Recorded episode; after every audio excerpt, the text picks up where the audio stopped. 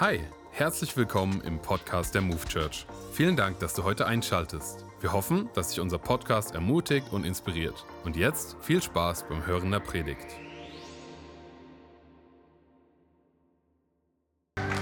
Ja, ihr Lieben, ähm, von meiner Seite auch nochmal äh, guten Morgen, guten Tag. Ähm, normalerweise fangen wir bei Haven erst eine halbe Stunde später an. Ähm, genau, ich freue mich heute bei euch zu sein ähm, und es ist ein Privileg, mit euch gemeinsam in dieser Stadt nicht nur Kirche zu bauen, sondern auch Familie zu sein. Ja, äh, wir sind Cousins und Cousinen quasi. Ja, so ziemlich simpel. Ähm, aber auch darüber hinaus für mich ein großes Privileg, äh, immer wieder hier in dieser Kirche sein zu dürfen, predigen zu dürfen, weil die Move Church, es gibt ja Kirchen, mit denen man so untereinander vielleicht connected ist, aber das ist für mich ist das mehr als nur eine befreundete Kirche. Das ist eine Familie. Ja, ihr habt sehr sehr tolle und äh, dynamische junge Leiter. Der eine sieht besser aus als der andere. Ja, jedes Mal denke ich mir, wie zaubert ihr diese Leute aus dem Hut? Ja, äh, wenn ihr ein paar Tipps und Tricks habt, Haven ist bereit zu lernen. Aber was ich liebe an dieser Kirche ist das Herz, nicht nur Menschen zu erreichen, sondern auch Gottes übernatürliche Kraft und übernatürliche Fähigkeit im Leben einzuladen. Auf der anderen Seite kenne ich kaum so eine, kenne ich nicht so viele Kirchen, die so, ich würde mal sagen, so bunt sind. Ja, hier ist gefühlt jede Nation vertreten. Ja, hier, hier sieht es aus wie Frankfurt und das ist richtig cool. Ja, es ist sehr begeisternd. Und für mich ist auch eine Ehre, mit euch gemeinsam in dieser Predigtserie ähm, unterwegs sein zu dürfen. Ähm, ich möchte kurz beten, dann äh, sage ich mal ein, zwei Sätze vielleicht zu mir und dann steigen wir schon direkt in die Predigt ein. Vater Himmel, wir danken dir für die Gnade, die du uns heute schon erwiesen hast im Gottesdienst, im Worship, in den Gesprächen.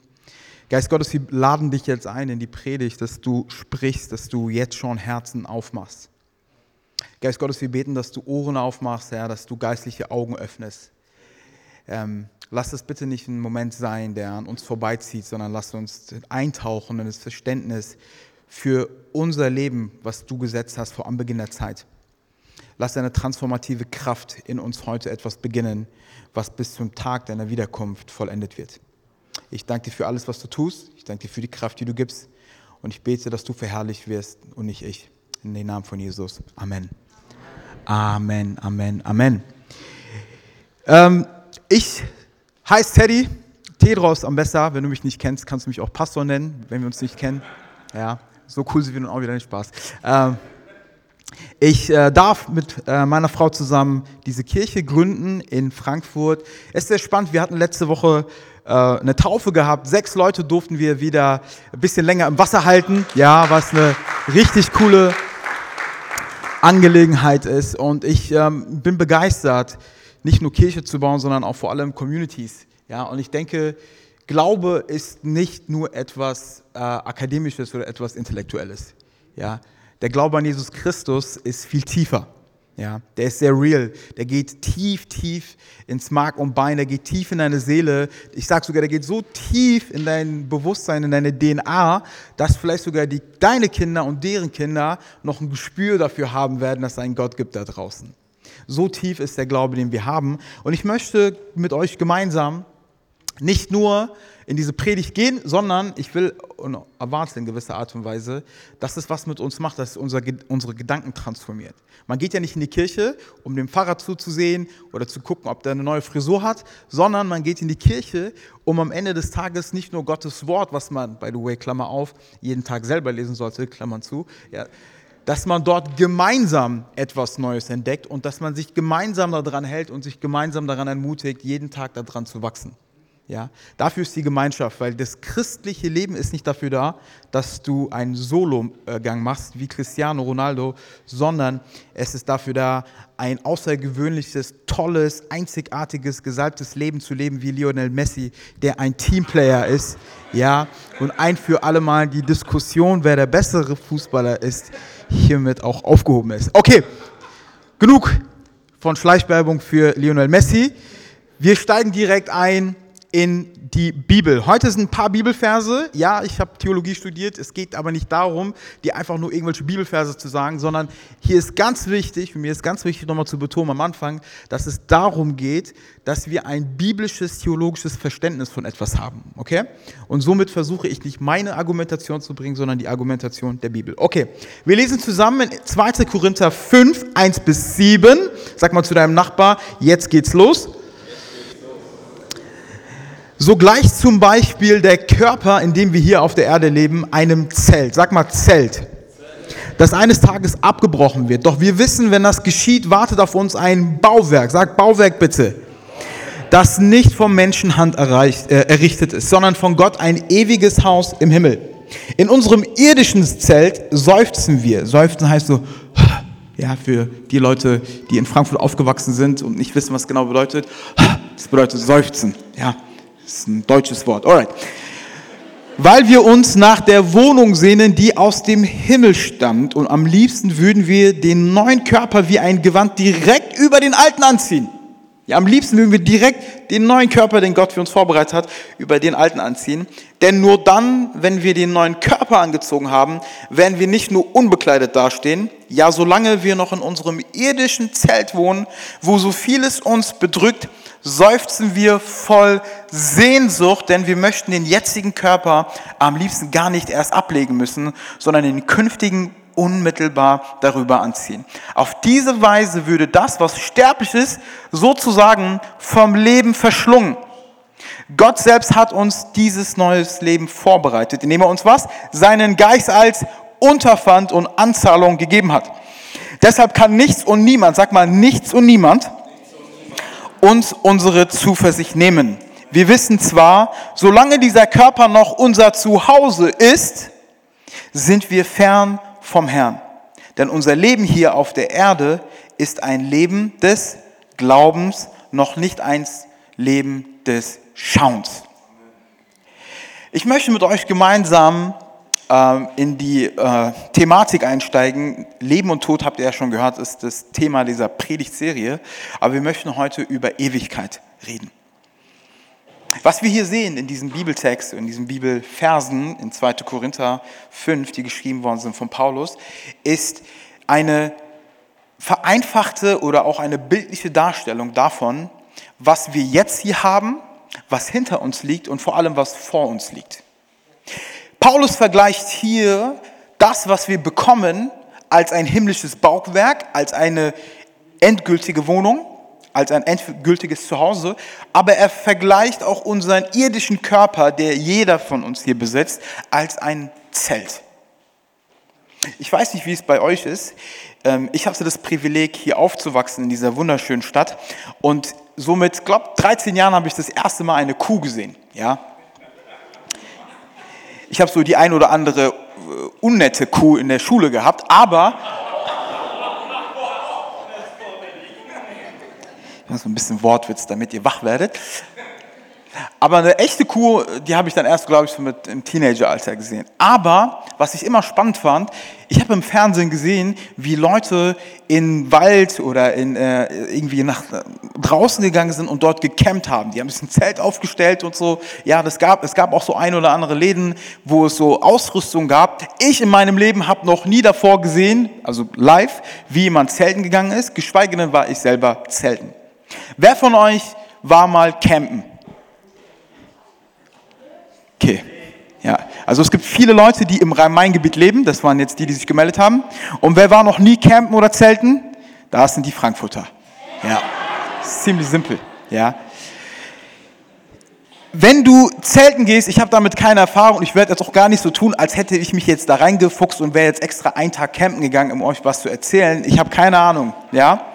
Aber mein Schwager, der ist auch Teil dieser Kirche, der ist seit Kind auf bei den, äh, bei den Pfadfindern und die gehen campen und die gehen zelten und so weiter und so fort. Die bereiten sich unglaublich vor, die haben dann so Töpfe in Töpfen in Töpfen, die haben verschiedene Equipments. Aber das Interessante ist, wenn die campen gehen, die sind super vorbereitet, aber die kommen immer wieder zurück.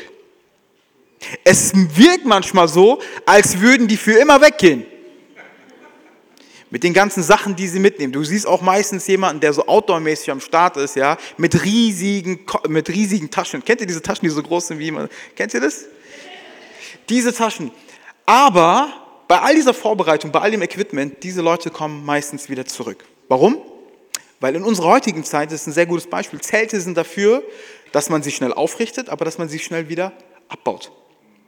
Ein Zelt ist nicht, wir reden hier nicht von der Zeit von, von Abraham, ja, wo Zelte, ähm, also wirkliche Wohnungen und Häuser waren, wo Menschen auch wirklich ihr ganzes Leben gelebt haben, sondern wir reden hier, wenn Paulus dieses Beispiel benutzt, dann wissen wir, dass die Leute dort schon in Häusern gelebt haben. Das waren keine äh, Nomaden oder Beduinen, sondern die haben im Korinth in Häusern gelebt. Also können wir uns vorstellen, dass dieses Zeltbeispiel sehr, sehr gut dafür ist, um zu verstehen, dass dieser Körper temporär ist. Wir haben etwas von Gott bekommen, was sich so anfühlt, als würde es ewig weilen. Aber werd mal 25 als Mann und dann darüber hinaus, du merkst, dein Körper verlässt dich. Ja, du konntest davor essen, was du wolltest. Auf einmal, du guckst nur Süßigkeit an, du hast zwei Kilo mehr auf der Waage. Ja, diese Dynamik, der Körper ist immer im Wandel, der Körper verändert sich und irgendwann merkst du, je älter du wirst, dass dein Körper nicht immer da sein wird. Die Frage, die sich jetzt stellt, und damit mein erster Punkt ist, wir alle sterben? Fragezeichen oder Ausrufezeichen. Tod ist nicht nur für uns ein Verständnis von es endet, sondern sind wir wirklich, wenn wir gestorben sind, tot, ist es vorbei? Nach Ansicht der Bibel ist es nämlich nicht vorbei. Du brauchst die Bibel, du brauchst das Verständnis von Gott, um zu wissen, dass hinter diesem Tod in dieser Erde mehr ist. Dein Körper mag zwar enden, aber du hast etwas Größeres als dein Körper. Du hast eine Seele, einen Geist von Gott bekommen. Der lebt ohne diesen Körper weiter. Hier geht es noch tiefer in die Materie. Da geht es darum, was bekommen wir denn, wenn wir gestorben sind? Und dort ein Versprechen, dass Gott uns neue Körper gibt, Körper, die geheiligt sind, vollkommene Körper. Aber hier geht es nicht nur um einen Körper, hier geht es nicht nur um Biologie, um Physis, sondern hier geht es um ein geistliches Verständnis von dieses Leben hier beginnt und endet mit deinem Körper aber dein Geist kommt hierher, ist geplant von Gott von Anbeginn der Zeit und geht daraus weiter. Die Frage ist nicht, zum Glück darf ich das heute nicht mit euch thematisieren, das darf jemand anders machen, ist, wo landet dein Körper, äh, deine Seele, im Himmel oder in der Hölle, ja? Sondern vielmehr die Frage, existiert denn sowas wie eine Ewigkeit und wohin mit dem Verständnis hier und heute, dass ich in diesem Leben gerade eigentlich nur campe? Und ich möchte uns nochmal neu herausfordern in dem Verständnis, der Tod ist endgültig? Fragezeichen. Ist er denn das? Für unseren Körper ja, für unsere Seele ist der, ist der Tod nicht endgültig, sondern er hat noch etwas offen, und zwar die Ewigkeit. Die Frage ist nicht, ob es ein Leben nach dem Tod gibt, liebe Geschwister, sondern wo du dein Leben nach dem Tod verbringst. Und das Leben im Hier und Jetzt setze dafür ein, um die Richtung einzuschlagen. Nochmal ein Vergleich zum Zelt. Ja, keiner campt für immer. Ja, jedenfalls wir als Frankfurter, ja, sondern es geht immer wieder zurück nach Hause. Ja, es geht immer wieder zurück nach Hause. Das Zelt, nochmal zum Verständnis, ist unser irdischer Körper. Und wir kriegen, wenn dieser irdische Körper abgebaut wurde, kriegen wir einen neuen. Heißt, wenn du vielleicht nicht so ganz happy bist mit deinem Körper, ich kann dir nicht unbedingt versprechen, dass, es, dass du aussiehst wie Adam oder The Rock oder ich, ich habe keine Ahnung, was, was das ideale Bild ist für dich. Aber was ich dir versprechen kann, ist, dass dieser neue Körper, der dir gegeben wird, etwas Außergewöhnliches hat. Und zwar, er wird nicht krank, er stirbt nicht, er ist nicht hässlich, er ist vollkommen und er ist in Gottes Hand, von Gottes Hand und mit Gottes Hand gemacht worden. Das ist das, was ich dir versprechen kann. Dementsprechend, ja, habe ich mir gedacht, okay, was sagt denn die Bibelstelle noch? Die Bibelstelle sagt uns, der Heilige Geist ist quasi ein Pfand, ja, ein Pfand, ja, wenn wir die Stelle nochmal aufrufen, steht da folgendes. Gott selbst hat uns auf dieses neue, hat uns, hat uns dieses neue Leben vorbereitet, indem er uns seinen Geist als Unterpfand und Anzahlung gegeben hat. Wie kannst du es verstehen?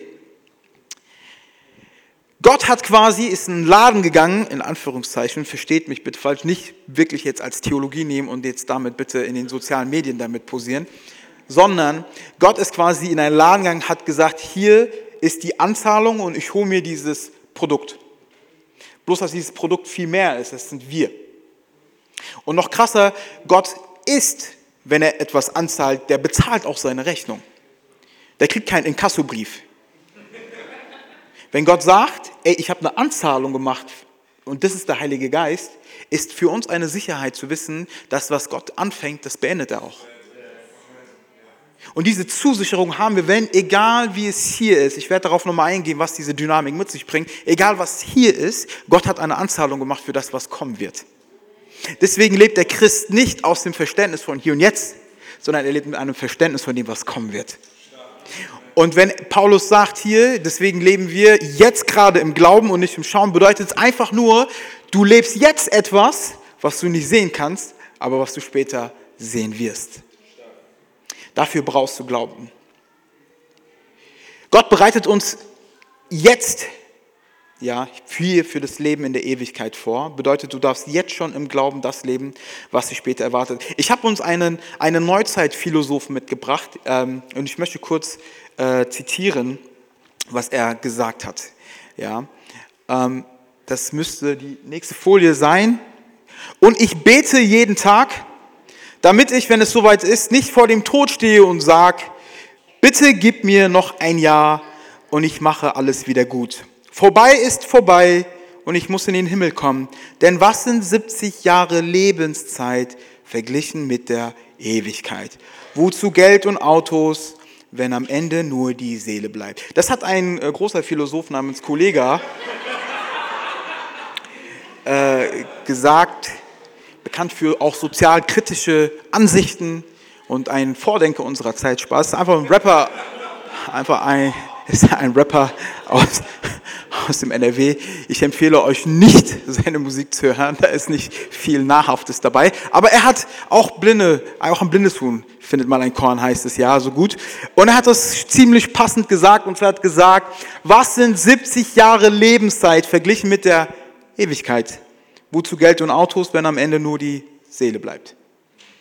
Ich denke, es ist ein sehr, sehr gutes äh, Beispiel. Und ich habe mir gedacht, okay, ich bringe mal ein, ähm, ein Beispiel mit. Ähm, dafür bräuchte ich jetzt äh, das, das Seil da hinten, wenn mir jemand da assistieren könnte. Ja, danke schön. Am besten kommst du auch zu mir direkt auf die Bühne. Adam er ist entschuldigt. Normalerweise dürft ihr nicht hier vorne laufen. Es gibt dieses bekannte Beispiel, du kannst mal versuchen, das, das andere Ende zu nehmen.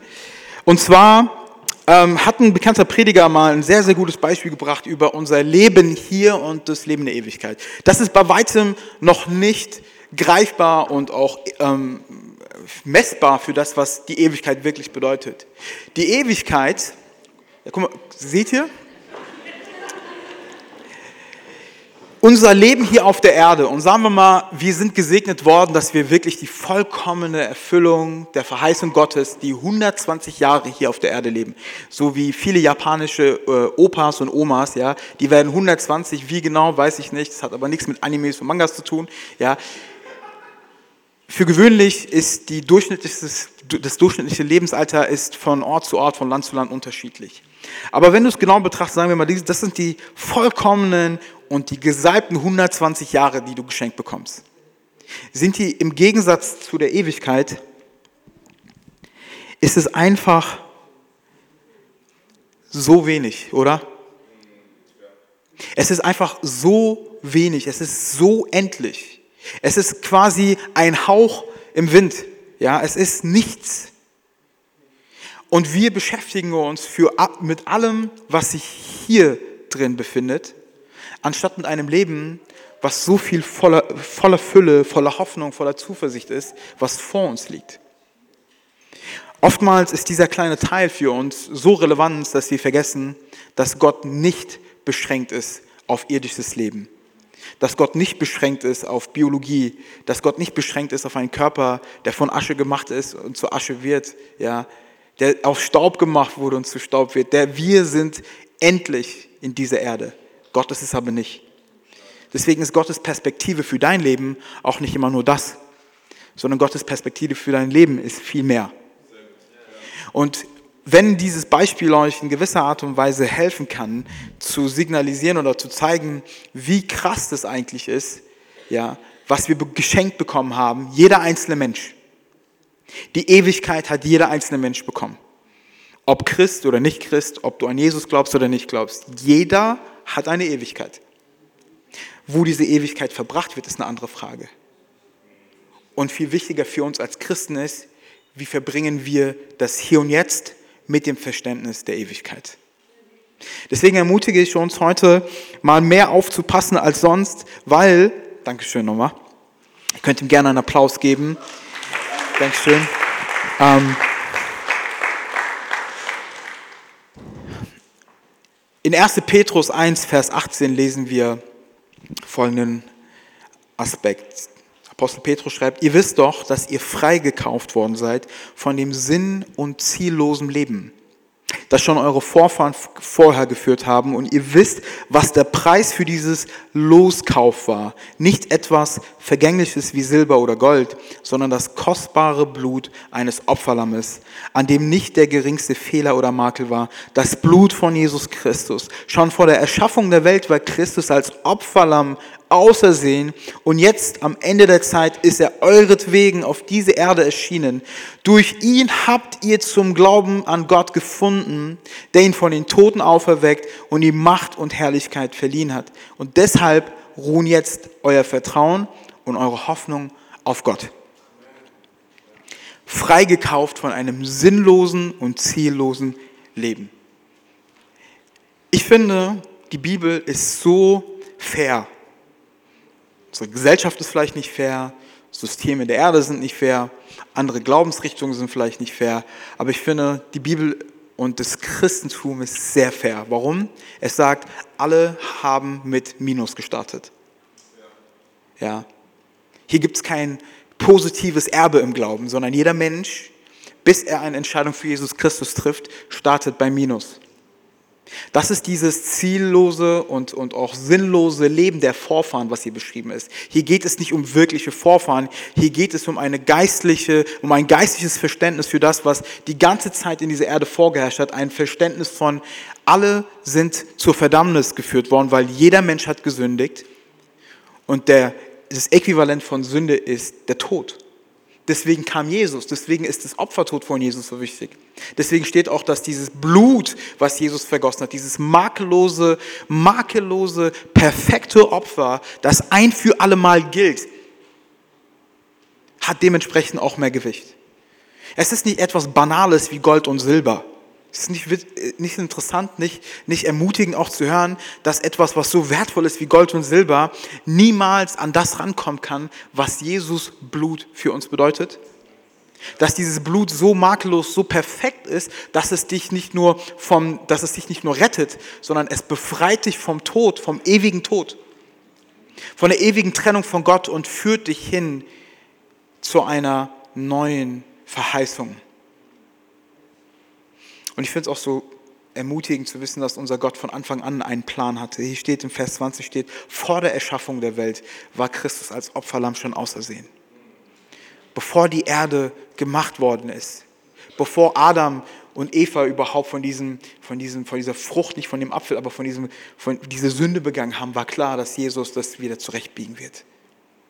Was für, eine, was ein göttlicher Ratschlag, was für, eine, was für eine Gnade, die Gott schon vorher erweist. Ein Plan B, besser gesagt, das beste Plan A eigentlich. Jesus war ja kein Plan B. Jesus ist und bleibt Plan A. Und es ist so ermutigend auch zu wissen, dass wir durch ihn Glauben gefunden haben.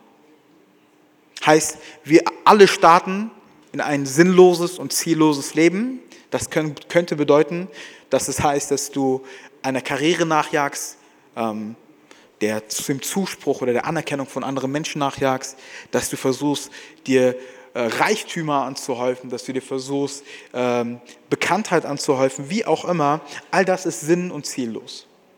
Weil all das, liebe Geschwister, bleibt hier. Ich hatte mal einen Praktikanten vor ein paar Jahren in der, in der Jugendarbeit und ähm, das ist, kein, das ist kein Joke, das ist wirklich passiert. Ich habe sogar noch ein äh, Instagram-Video gespeichert. Der ähm, hat, dann keine, hat dann keine Wohnung gefunden und dann haben die bei mir auf der Couch geschlafen für so drei Monate insgesamt. Ja. Aber der kam an mit einer Louis Vuitton-Tasche.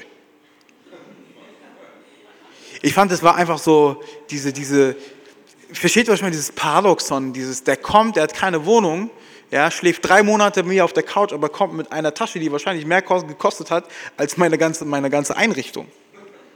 Und irgendwann habe ich darüber nach, nachgedacht und dann kam mir dieser Vers ab und sagt, ey, kann ich mit dir kurz reden? Also ja, wir haben gefrühstückt, ich sag so, alles Motten und Rost. Ich so, was? Der so, hä, was? Ich so, deine Tasche. Das ist Motten und Rost. Der so, hä?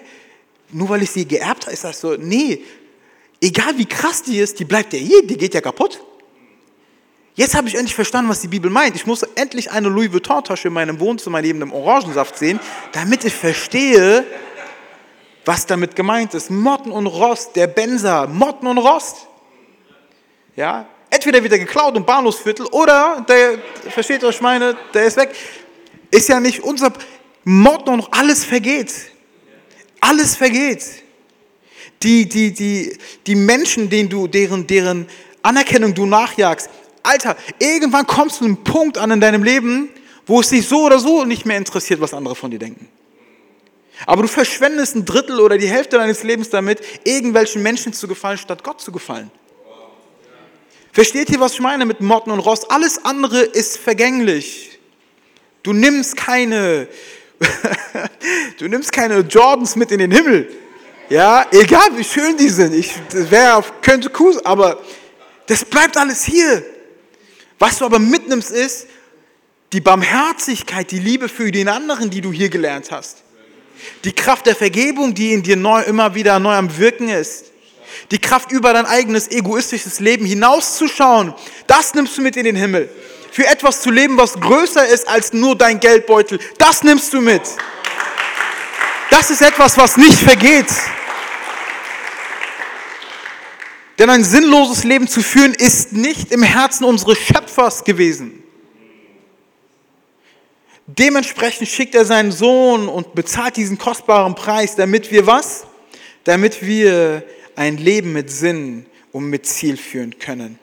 Und eine ermutigende und auch herausfordernde Sache, wenn du jemand bist, der Jesus schon kennt und du länger schon Jesus nachfolgst, hey, darf ich dir sagen, es interessiert nicht die Bohne, was deine göttliche, was dein göttliches Karriereplan oder wie auch immer das ist. Ja, ich mache das, dann dieses Team, dann jenes. Ey, das ist so unwichtig. Sei einfach nur gehorsam, Mann. Wir als Christen haben nicht irgendeine Karriere hier. Ja, versuch nicht als Bein dann am Ende des Tages Ort zu sein. Das funktioniert nicht. Habibi, das geht nicht. Bitte.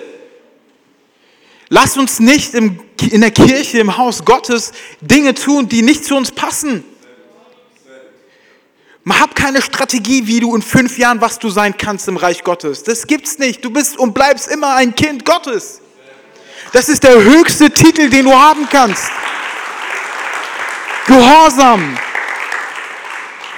Veränder dich nicht, damit du gesehen wirst. Veränder dich nicht, damit dich jemand emporhebt. Veränder dich, weil Gott dich verändern will.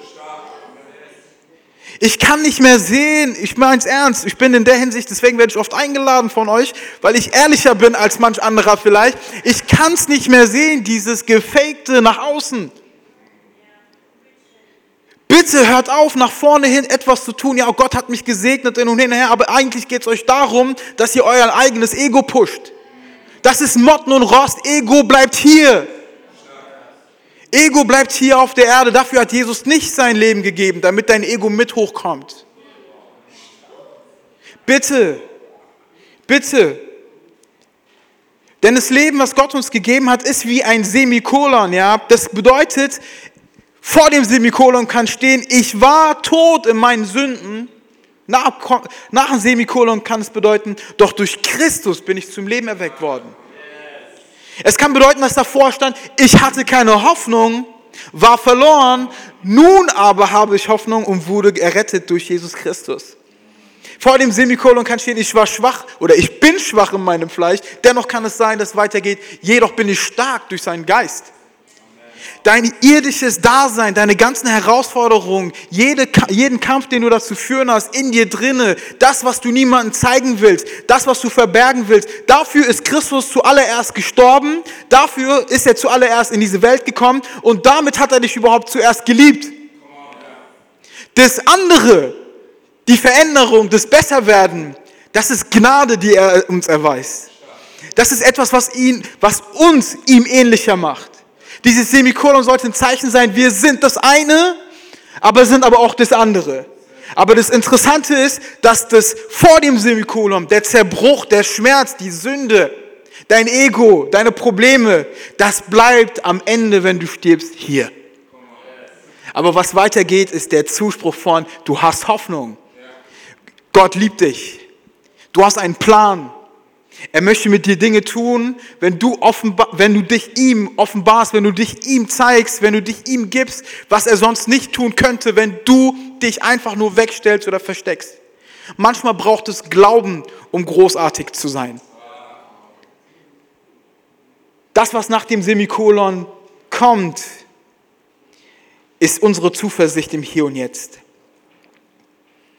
In Johannes 14, 2 bis 3 ja, ich finde es so spannend, dass viele ähm, Hausmetaphern und Wohnungsmetaphern ja, benutzt werden, um uns die Ewigkeit vorzuzeigen. Und zwar in Johannes 14 steht, im Haus meines Vaters, sagt Jesus, gibt es was? Viele Wohnungen. Wenn es nicht so wäre, hätte ich dann etwa zu euch gesagt, dass ich dorthin gehe, um einen Platz für euch zu, vorzubereiten? Und wenn ich einen Platz für euch vorbereitet habe, werde ich wiederkommen und euch zu mir holen damit auch ihr dort seid, wo ich bin. Den Weg, der dorthin führt, wo ich hingehe, kennt ihr ja. Zuallererst, äh, so viel Gold in diesem, in diesem Kapitel, aber dafür haben wir nicht genug Zeit. Aber lass mich versuchen, etwas greifbar zu machen. Ja? Wer kann mir sagen, was Jesus Beruf war auf der Erde? Ja, Zimmermann, was sagt er? Habt ihr andere Ideen? Kryptowährung oder was sagt ihr mal? Hatte coole WhatsApp-Ideen für dich, was du investieren kannst. Was war denn sein Beruf? Bankier? Nein, er war Zimmermann, oder? Zimmermann bedeutet, falls der Beruf nicht mehr so greifbar ist, Schreiner, der konnte, hat mit seiner Hand Sachen erschaffen. Der hat gebaut. Was hat er? Gebaut. Er hat ein Verständnis von Symmetrie, er hat ein Verständnis von, wann ist genug. Er hatte ein Verständnis von, okay, Kanten, abzu... Versteht ihr, was ich meine? Jesus war was vom Beruf? Er war Zimmermann. Jetzt geht dieser Zimmermann, vor 2000 Jahren, 2000 Jahre ist mittlerweile her, in den Himmel und sagt, ich baue und bereite was vor? Wohnungen. Ich finde es so spannend, wie die Bibel uns immer wieder versucht, weil, die, weil Gott weiß, wir sind nicht die hellsten unter der Sonne, immer wieder uns kleine Easter Eggs und auch Zeichen und Hinweise gibt, von wegen, ey, dieser Zimmermann, der gut da drin ist, etwas zu bauen, vor allem damals, ja, wenn du einen schlechten Job gemacht hast, ja, dann kommen die Kunden nicht mehr und das, das, das, deine, das ist quasi deine Werbung, die verbreitet sich damit, wenn du gut bist, dann kommen sie, wenn nicht, dann kommt keiner mehr. Heißt dieser Zimmermann, der schon gut war hier. Was glaubst du, wie gut die Wohnungen und die Häuser im geistlichen Bild gesehen ähm, dass er vorbereitet für uns ist im Himmel. Was glaubt ihr, wie krass es ist? Und der baut da dran 2000 Jahre schon. 2000 Jahre. Darf ich euch erinnern, dass er mit seinem Wort nur sechs Tage gebraucht hat, um die Erde zu schaffen? Ist mir egal, ob du Kreationist oder dies bist oder jenes bist. Ich nehme es in der Hinsicht mal wörtlich, wenn er sechs Tage braucht, um die Erde zu erschaffen, aber 2000 Jahre sich Zeit lässt, um Wohnungen für uns vorzubereiten, um uns zu ihm zu holen. Geht es nicht nur darum, dass er die Anzahl ja, vermehrt, sondern auch die Perfektion, die dich dort erwartet. Dieser Zimmermann, der über alle anderen steht. Und es hat mich voll ermutigt, weil es hat mir etwas nochmal gezeigt. Und zwar, erstmal gibt es genug Platz im Himmel für dich und mich. Ja, Es ist nicht der Frankfurter Wohnungsmarkt, liebe Freunde. Ja? Es ist nicht, dass auf einer Wohnung sich tausend Menschen bewerben müssen, sondern im Himmel ist genug Platz. Ich weiß nicht, was du gehört hast. Ich weiß nicht, was andere Leute so schreien. Aber ich sage dir eine Sache. Gott hat genug Platz für errettete Menschen. Zweitens, er kommt, um dich zu holen. Er kommt, um dich zu holen. Er kommt hierher zurück, um uns mit in den Himmel zu bringen, um uns zu zeigen, was genau er dort gemacht hat. Weil ich weiß nicht, ob du mal in einer neuen Wohnung warst. Meist du, du weißt nicht, wo ist was, oder? Er kommt, um uns zu sagen, hey, dort ist die Küche. Klammer auf, dort ist der Platz, wo du abhängen kannst mit Leuten aus der Bibel, die du krass findest. Du hast nämlich eine Ewigkeitszeit mit allen abzuhängen. Klammer zu. Ey, dort ist das Meer. Dort kannst du schwimmen gehen. Wie kann man? Natürlich kann man da schwimmen gehen. Warum sollte man da nicht schwimmen gehen können? Wir sind, darf ich euch mal sagen, wir sind nicht durchsichtige Wesen im Himmel. Da gibt es mehr als genug Hinweise und Zeichen in der Bibel. Wir, du erkennst den anderen. Du sagst, ey, du hast auch geschafft. Bist immer, ich habe dich immer eingeladen und Gott ist, wie hast du es noch geschafft? Er erzählte, ey, guck mal, glaubst du nicht? Ich war tatsächlich im Praktikum in Kambodscha und so verstehst du, Du wirst Menschen, es wird ermutigend sein. Wenn du jetzt nicht mit Leuten hier in der Kirche klarkommst, Alter, was glaubst du, was dich im Himmel erwartet? Ich ermutige dich. Da gibt so viel Platz und Jesus wird uns zeigen, wie wir damit umzugehen haben. Er wird uns zeigen, dass ein, ein Ort, den ich gleich vorlesen werde, wie er ist, in dem es nichts von diesem Negativen gibt. Aber eine Sache ist ermutigend in dem Punkt und zwar, steht da, damit wir auch dort sind, wo er ist. Wenn du mit Menschen redest, die schon länger mit Jesus unterwegs sind, und in dem Fall zum Beispiel meiner Mutter, die ein Leben vor Jesus hatte und dann ähm, äh, Jesus in ihr Leben hineingelassen hat und die hatte echt ähm, Krieg und, und Verfolgung, es gab alles Mögliche, was da so in dieser Biografie passiert ist. Und wenn du mal wirklich fragst, was sie sich wünscht, du, was sie immer wieder sagt? Sie sagt mir immer wieder, ich will einfach bei Jesus sein. Und ich merke das oft von Menschen, die etwas mehr verstanden haben. Wenn du aber junge, ambitionierte Christen fragst oder auch ältere, ambitionierte Christen, dann ist immer so, was sie vielleicht bekommen können. Aber ein wahrer Christ mit einem tiefen Verständnis von Schmerz und Leid und Zerbruch der freut sich einfach nur bei Jesus sein zu können. Viel mehr als das, was dein Leben vielleicht an, an Vision und, und, und Veränderung mit sich bringt, ist eigentlich die größte Ermutigung, hey, du kannst einfach mit Jesus sein. Du kannst mit deinem Gott sein. Er kann mit dir sein. Wenn das dir nicht reicht, dann darf ich dich ermutigen, tiefer an deinem Glauben zu graben, weil das ist der Kernpunkt. Wenn, das nicht, wenn dich das nicht ermutigt, wenn das nicht etwas in dir aufbricht und, und, und, und auch erlöst in deinem Herzen, dann weiß ich auch nicht, weil das ist der Kern unseres Daseins ist. Wir können vereint sein. Deswegen sagt Paulus so, Mann, ich wäre schon gerne da bei ihm, aber ich habe leider noch einen Auftrag zu erfüllen. Ja. Diese Haltung ist einfach unglaublich, weil sie uns die Signifikanz zeigt von dem, was möglich ist.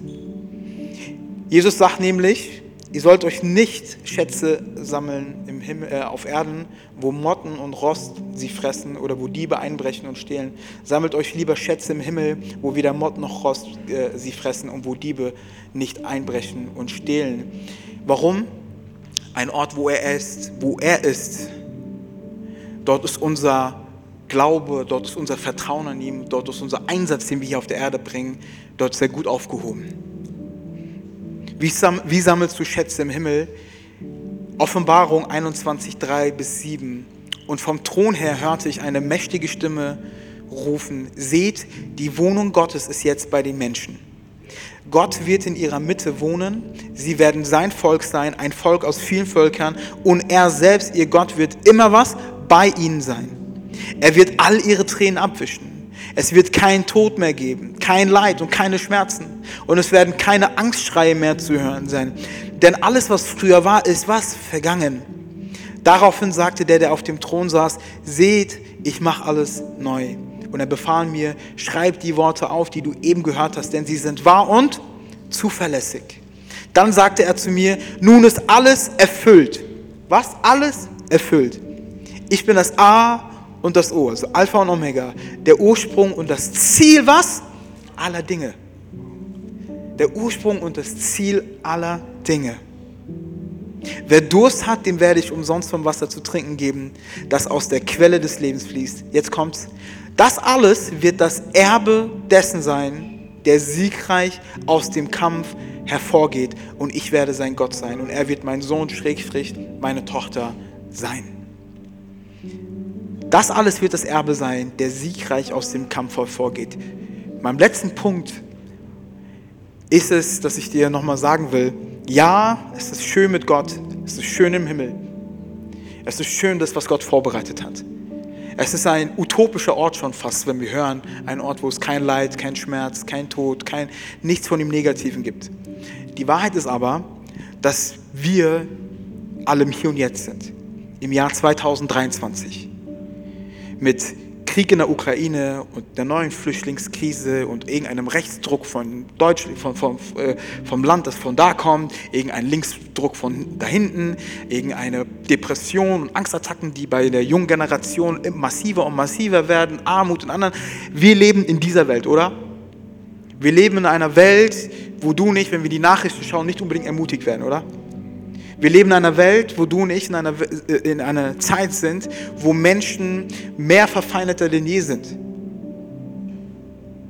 Wo Menschen sich auf die Straße kleben, um irgendwelche Statements zu setzen. Das ist die Realität, in der wir sind. Jetzt frage ich mich, wo ist denn dieses kein Leid, kein Schmerz, Frieden überall und Einheit überall? Gott in unserer Mitte wie ich am Anfang schon gesagt habe, dieses Leben hier, das endliche Leben kann unendlich wirken manchmal. Aber unser Job ist es, unser Auftrag ist es, im Hier und Jetzt den richtigen Kampf zu kämpfen. Dein Job, eine Sache, die du heute mitnehmen kannst, ist, die Ewigkeit, die wird mit oder ohne dir sowieso weitergehen. Aber ob diese Ewigkeit in deinem Herzen Platz hat, ist deine Entscheidung. Ob du mit dieser, mit dieser Perspektive der Ewigkeit lebst, ist deine Entscheidung. Denn sie kann verändern, was im Hier und Jetzt ist. Denn sie gibt dir Kraft. Und der Zuspruch von Gott, dass du angekommen bist, steht nicht dem Verlierer, sondern der, der siegreich aus dem Kampf hervorgeht. Und das Glaubensleben, liebe Geschwister, ist nun mal ein Kampf. Es kostet dich was zu vergeben. Es kostet dich noch mal mehr, auf jemanden zuzugehen und zuzuhören. Es kostet dich mehr, obwohl du gerne alleine bist, jemanden einzuladen und mit ins Gespräch zu gehen. Es kostet dich vielleicht mehr, weil du Angst hast, vor Leuten zu reden, laut zu beten. Es kostet dich vielleicht mehr, wenn in deinem Job alle anderen dribbeln und Faxen machen und irgendwelche äh, Sachen für sich rausziehen, es nicht zu tun. Es kostet dich vielleicht mehr, nicht zu spicken, auf, äh, wenn du eine Arbeit schreibst. Es kostet dich vielleicht mehr, treu zu sein mit dem, was dir anvertraut worden ist, anstatt in, wie in einer Gesellschaft, wo es nur mehr und mehr geht. Es kann dich was kosten. Es darf dich auch was kosten. Aber tu es nicht aus einer Kraftquelle, die hier endet. Tu es mit der Kraftquelle, die aus der Ewigkeit kommt und wie Gott schon in Offenbarung gesagt hat, die der Ursprung aller Sachen war und das Ziel aller Sachen ist. Heißt, wenn etwas schon im Anfang war und am Ende ist, heißt es auch, dass es in der Gegenwart ist, oder? Zapf Gottes Kraft und Gottes Zuspruch im Hier und Jetzt an. Nicht erst, wenn du im Himmel bist. Ein äh, weiser Pastor hat mal gesagt, Warum haben wir dieses Leben hier und warum haben wir den Heiligen Geist und warum sind die, ist die Frucht des Heiligen Geistes, warum sind es so Charaktereigenschaften gefühlt? Er meinte so, weil du nicht, wenn du tot bist, auf einmal so geresettet wirst und auf einmal bist du geheilt, sondern wir können jetzt schon lernen, mit einer Ewigkeitsperspektive zu leben und nicht erst im Himmel dann gefühlt trainieren zu müssen, wie es ist, freundlich zu sein. Ja, Du bist neu im Himmel, so nach dem Motto, so stell dir mal vor, du kommst da an, du, brauchst, du musst da zur Schule, musst so nachsitzen und so, musst Abschluss machen. So, Thomas ist dein, ist dein Lehrer, was, was ja? wenn, wenn es so bezüglich Glaub, Glaubensgrundkurs, One-on-One, -on -one, schön, dass du da bist. Sechs Milliarden Menschen sitzen da. Also mit mir zusammen, Glauben ist Vertrauen. Versteht ihr? vergeben. Vielleicht ein Kurs von Paulus im Himmel, ja, den du erst lernen musst. Der viel verraten worden ist, der viel im Stich gelassen worden ist, aber der immer wieder vergeben und seine Hand dann ausgestreckt hat. Ich weiß nicht, welchen Kurs du dann später noch besuchen musst, aber darf ich dir sagen, pay now and play later. Und nicht play now and pay later. Bringe jetzt den Einsatz. Lass etwas, was Gott dir gegeben hat, es wird nichts Neues sein. Es ist derselbe Geist, Freunde. Lass uns jetzt schon damit anfangen zu leben. Denn Ewigkeit beginnt nicht dann, wenn du tot bist, sondern Ewigkeit beginnt dann, wo Christus dir neues Leben eingehaut hat. Amen. Lass uns gemeinsam aufstehen.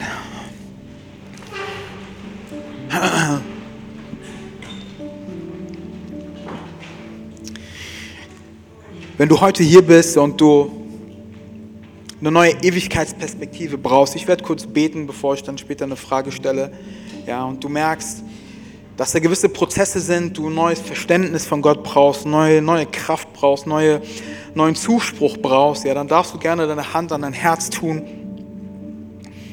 während ich jetzt für dich bete. Herr Jesus, ich danke dir von ganzem Herzen für deinen Heiligen Geist, der heute hier ist, der auf seine sanfte, aber auch weise und auch reflektierte Art und Weise uns verändern kann. Geist Gottes, ich bete jetzt in diesem Moment für all die Menschen, die Veränderung brauchen, die eine neue Ewigkeitsperspektive brauchen, die neuen, eine neue Dynamik brauchen in sich, Herr, dass du jetzt kommst und durch deinen Heiligen Geist Kraft schenkst und Veränderung schenkst. Geist Gottes, ich bete für Menschen, die aufgehört haben, in die Ewigkeit zu schauen und nur noch im Hier und Jetzt sind und, und frustriert werden mit dem Leben, was hier ist und mit den Situationen, mit denen sie konfrontiert sind. In den Namen von Jesus bete ich, dass diese Mauer und, dieses, und diese Gardinen des Verderbens und dieser Traurigkeit über euch hinweggehen. In den Namen von Jesus. Heiliger Geist, komm du und setz etwas neu in jeden Einzelnen, was auch du vollenden kannst. Geist Gottes, ich bete dort, wo Menschen neu Glauben brauchen, dass du jetzt neu Glauben schenkst. Vater im Himmel, wir danken dir für die Güte und für die Gnade, die du uns erwiesen hast durch deinen Tod. Wir danken dir für die Treue, dass du immer noch unsere Wohnungen im Himmel zubereitest und vorbereitest. Und wir danken dir, dass du auch kommen wirst, um uns zu holen. Und alle, die es glauben, sagen Amen. Amen. Ich glaube, die Move Church fragt eine bestimmte Frage jeden Sonntag, jeden Gottesdienst. Ich glaube, die wichtigste Frage, ja, die es gibt. Ja. Du darfst noch kurz stehen bleiben und ich möchte kurz erzählen, was es ist. Wahrscheinlich sind es nur drei Sätze. Und du darfst eine Entscheidung treffen. Jedes Leben mit Jesus fängt mit einer Entscheidung an. Jesus hat sich schon für dich entschieden, jetzt darfst du dich für ihn entscheiden. Und zwar, die Bibel sagt uns, Gott hat alles perfekt gemacht, hat den Menschen mit einem freien Willen geschaffen. Der freie Wille des Menschen, der Liebe produzieren kann, weil sonst kann keine Liebe entstehen, wenn kein freier Wille da ist, hat dafür gesorgt, dass Menschen sich von Gott abgewendet haben, weil Gott perfekt ist, heilig ist, treu ist, rein ist ist alles andere leider verderblich. Somit kam eine Trennung zwischen Gott und dem Menschen. Gott wollte aber diese Trennung nicht endgültig zulassen, sondern er sandte mehrere Male Propheten, mehrere Male Gesetze, mehrere Male sein Wort, um, es zu, um einen Ort zu kreieren, um einen Bund zu kreieren zwischen ihm und dem Menschen, den er so sehr liebt. Es hat aber nicht funktioniert, weil Menschen immer wieder diesen Bund gebrochen haben und so weiter und so fort. Deswegen sandte er seinen eingeborenen Sohn, Jesus Christus. Jesus Christus kam auf diese Welt, bezahlte mit seinem Leben. Warum ist es wichtig, dass er mit seinem Leben bezahlte? Nur der, der ohne Sünde war, konnte für alle zur Sünde werden. Er starb am Kreuz mit jeder Sünde, um die Sünde ein für alle Mal zu vernichten, um den Tod ein für alle Mal zu vernichten und um den Satan ein für alle Mal zu vernichten. Denn der, der heilig und gerecht und rein ist, kann für uns alle bezahlen. Somit ging er ans Kreuz nicht, weil er nichts Besseres zu tun hatte und nicht, weil er nicht der Sohn Gottes ist oder sonst was, sondern er ist der Sohn Gottes, er ist Teil der Trinität und er ist derjenige, der deine Schuld am Kreuz bezahlt hast. Wenn du zu ihm gehören willst und dieses Leben empfangen willst, du musst nichts opfern, du musst nichts tun, sondern du musst glauben, dass was er getan hat, genügend ist und dass deine Fehlbarkeit durch seine Gnade ersetzt worden ist. Und somit trittst du ein in ein neues Leben. Und in diesem neuen Leben schenkt er dir noch den Heiligen Geist als Pfand dafür, dass er sagt, du gehörst zu mir, keine Sorge. Ich weiß, du hast Struggles, aber glaub mir, am Ende wird alles gut. Und wenn es am Ende nicht gut ist, dann ist es noch nicht das Ende. Das Evangelium auf Frankfurter Sprache kurz erklärt. Das bedeutet es. Was bedeutet es im Kern? Du und ich, wir dürfen eine Entscheidung treffen. Keine überredenden Worte, keine magische Formel. In deinem Herzen, wenn du sagst, ich glaube daran, ist das genügend. Als zweites, sagt die Bibel, sprechen wir und bekennen es. Damit ist der Sack zu. Der größte Schritt kommt dann mit der Taufe und dann gehörst du offiziell zur Familie. Das ist basically Christianity. Ich möchte euch bitten, kurz die Augen zuzumachen für die Menschen, die hier sind und eventuell diese Entscheidung das erste Mal in ihrem Leben treffen möchten. Wenn du heute hier bist und du entscheidest dich für diesen Herr Jesus Christus, darfst du jetzt in diesem Moment kurz deine rechten Arm heben als Zeichen dafür, dass du bereit bist, diese Entscheidung zu treffen.